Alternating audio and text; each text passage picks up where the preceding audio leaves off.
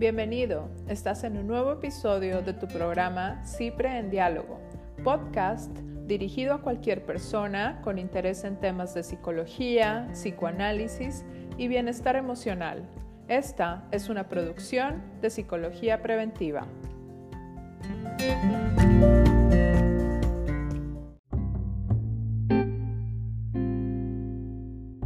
Estamos aquí en Cipre en Diálogo con el tema de la psicología del cuidador y en específico hablando sobre los cuidadores informados. Recordando que cuando decimos cuidador nos referimos a la persona que se está haciendo cargo de otra porque su situación mental o física ya no le permite ser independiente económica y físicamente. Exacto. Y bueno, Cris, cuando estamos hablando de cuidadores informados podemos empezar con esta idea de qué es lo que tiene que hacer el cuidador una vez que está viendo que su familiar pues ya no depende de sí mismo. Para esto estamos hablando que regularmente ya pasó toda una travesía de doctores para que una persona se convierta en cuidador es porque también desafortunadamente su familiar, que en este caso acuérdense estamos hablando de cuidadores no profesionales, por lo tanto del familiar, del amigo, del vecino que se está haciendo cargo de esa persona que ya no es independiente, pues estaríamos hablando, como les digo ahorita, de que ya regularmente se ha, ha habido toda una travesía se ha recorrido a diferentes momentos y entonces es aquí donde tenemos que tener bien en cuenta de que el cuidador tiene que estar informado sobre las especificidades de la enfermedad de su familiar. Y sabes que yo creo que es yo entiendo que para el cuidador, al que al recién ingresado en este rol de cuidador puede ser realmente abrumante pensar en todo lo que tiene que hacer, ¿no? Exacto. O sea, de, por sí ya va a tener que de, como dar cierto tiempo, cierta cuestión económica y obviamente afecto a esta persona que va a tener que cuidar. Pero aún así necesitamos que reúnas un poco de la energía que te queda ahorita y entre más temprano posible mejor que seas un cuidador informado y te puedas realmente acercar con los médicos que están atendiendo a tu familiar, que entiendas cuál es el pronóstico, cuáles son los cuidados necesarios y cuáles pudieran ser las cosas que pudieran mejorar el pronóstico y que cuentes como cuánto dinero y tiempo, con cuánto dinero y eh, tiempo cuentas para realmente como hacer algo al respecto. Y no nada más necesitas informarte con los médicos. También te recomendaríamos muchísimo que te acercaras con un psicólogo y que le explicaras cuál es tu situación nueva para que él o ella te pueda como guiar en cuanto a los cuidados protectores para ti y tu bienestar, así como para el enfermo o la persona eh, dependiente a la cual estás cuidando. Y obviamente también te recomendamos, que muchas veces lo dejamos hasta el final, este, que te informes legalmente cuáles son tus responsabilidades y tus derechos y con qué otras personas, qué otras personas compartes esas obligaciones y derechos. Exactamente. En este, justo en esto que dices de con qué otras personas compartes, ya en un bloque anterior hablábamos de que hay diferentes cuidadores y esto va a ser bien importante que la persona que está haciendo el cuidador primario pues pueda compartir hasta dónde sí va a estar haciendo qué función. Y es ahí donde entramos también en esta parte de al estar informado es informado de nuestros propios límites si estamos siendo cuidadores, hasta dónde vamos a llegar. Esta parte de ponernos de acuerdo, de informarnos con el psicólogo, con el médico, con el abogado, es también con, entre cuidadores. Tenemos que estar informados, que es una, es una parte, se me hace tan realmente difícil, porque aquí es donde pega muchísimo. Imagínate que entra un familiar, que voy a poner el mismo ejemplo que antes, en el bloque anterior, la madre enferma o el padre enferma, entonces se mueve la dinámica familiar de una manera no esperada y va a ser muy, muy importante y es aquí también donde sugerimos esta situación de venir con el psicólogo en donde poder empezar a ver cómo se va a ir dando la nueva dinámica familiar. Claro. Y en la medida de lo posible también como incluir a la persona que requiere como ese cuidado, ¿no? Claro. Porque a lo mejor ella o él puede echar mano de algún recurso o económico o a un familiar o, o a lo mejor sabe de algo, especialmente si todavía sus capacidades se lo permitan, que nos permita saber realmente con cuánto contamos. Fíjate, ahí es bien importante este punto porque estamos hablando del cuidador y sí, estamos pensando que es cuando ya el familiar es dependiente. Completamente. completamente. Sin embargo, está esta fase previa que es muy importante de ver en donde la persona enferma probablemente esté enferma y sí, a lo mejor sí es una enfermedad crónica degenerativa va a ir perdiendo poco a poco sus capacidades, tanto físicas como mentales, pero hay que ver como cuidador, informarnos hasta dónde, informarnos y estar viendo, exacto, o sea, directamente midiéndonos y midiendo a la otra persona como para entonces también saber hasta dónde la estoy protegiendo y hasta dónde la estoy sobreprotegiendo.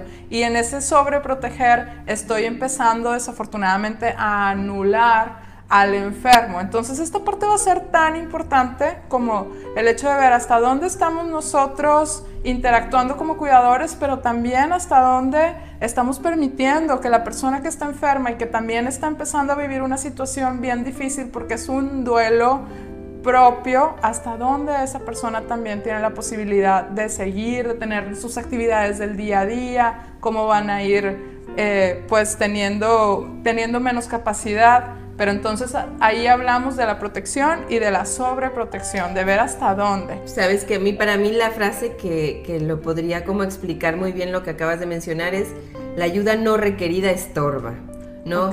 O sea, entonces ahí es donde entra la sobreprotección. Cuando yo estoy proporcionando una ayuda que no es requerida, entonces ahí es lo que sucede es, como tú lo mencionas, anulas al otro, ¿no? Entonces, y más en una situación en, eh, como la que estamos describiendo, donde hay una enfermedad mental o una enfermedad física que ya está empezando o que ya perjudicó como ciertas habilidades, es sumamente importante que las habilidades que aún se tengan se utilicen y se ejerciten, que eso va a proporcionar no anular al, enfermo, va a proporcionar un alivio a nosotros, porque la o significa que alguien más que el propio eh, enfermo o la persona bajo cuidado puede hacerse cargo de sí mismo y también va a proporcionar como un, una sensación de valía y de independencia y este que la persona pudiera estar viviendo. Entonces, definitivamente hay que tener cuidado con esto y al mismo tiempo hablándose de hasta dónde yo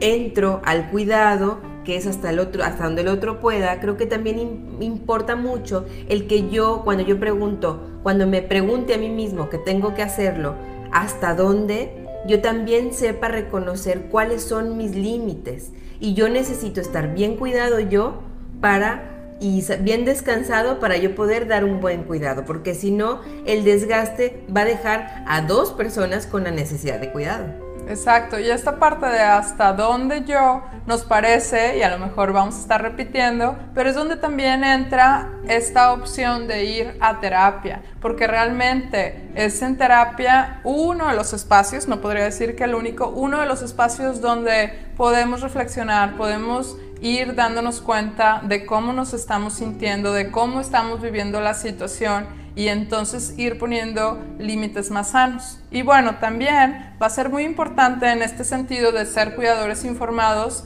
darnos oportunidad de acercarnos a redes de apoyo. Claro, sin duda alguna.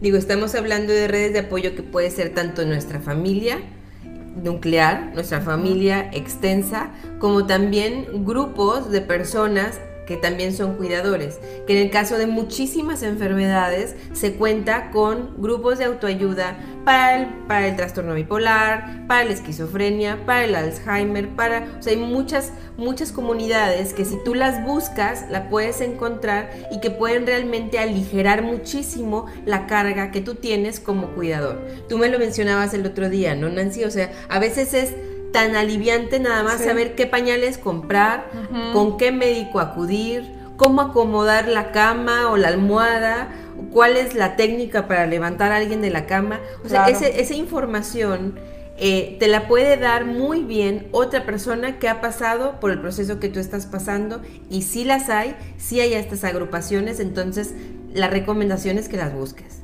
Exacto. Y bueno, en esta parte también de ser cuidadores informados, entra una situación pues que no va a ser nada fácil de ir elaborando, pero que sí la tenemos que reflexionar, analizar, que es cuando como cuidador empiezo a tener sentimientos ambivalentes, hasta dónde me siento bien y hasta dónde no con esta situación de que estoy cuidando a un familiar. Exactamente, sí.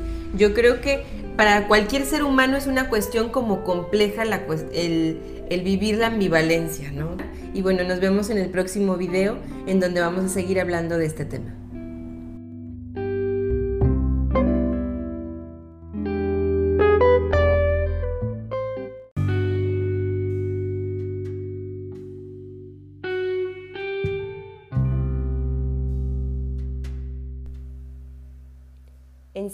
Psicología Preventiva, puedes encontrar terapia presencial, y en línea desde el enfoque psicoanalítico.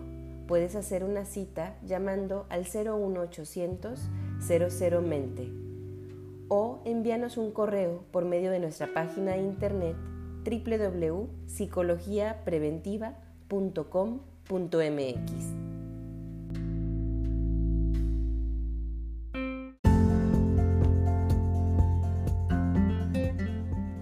Gracias por acompañarnos. Te invitamos a escuchar más episodios de CIPRE, Psicología Preventiva, en diálogo en nuestro podcast de Spotify.